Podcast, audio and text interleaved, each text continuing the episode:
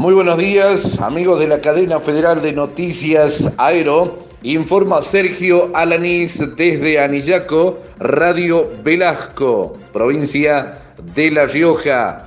Un bono navideño es el plan B que tiene el gobierno para los empleados estatales en la provincia.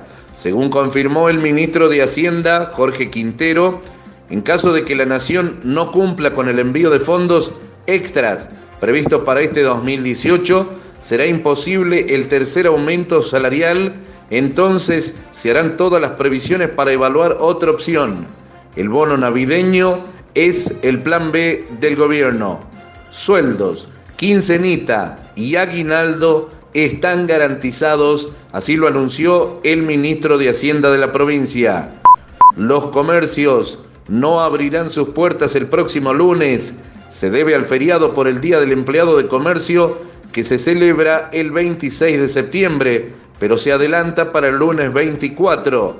Así lo confirmó el Sindicato de Comercio tras llegar a un acuerdo con las distintas cámaras empresariales. Entre otros rubros, por ejemplo, van a cerrar los supermercados. Informó Sergio Alanís de Radio Velasco en Anillaco, provincia de La Rioja, para la cadena federal de Noticias Aero.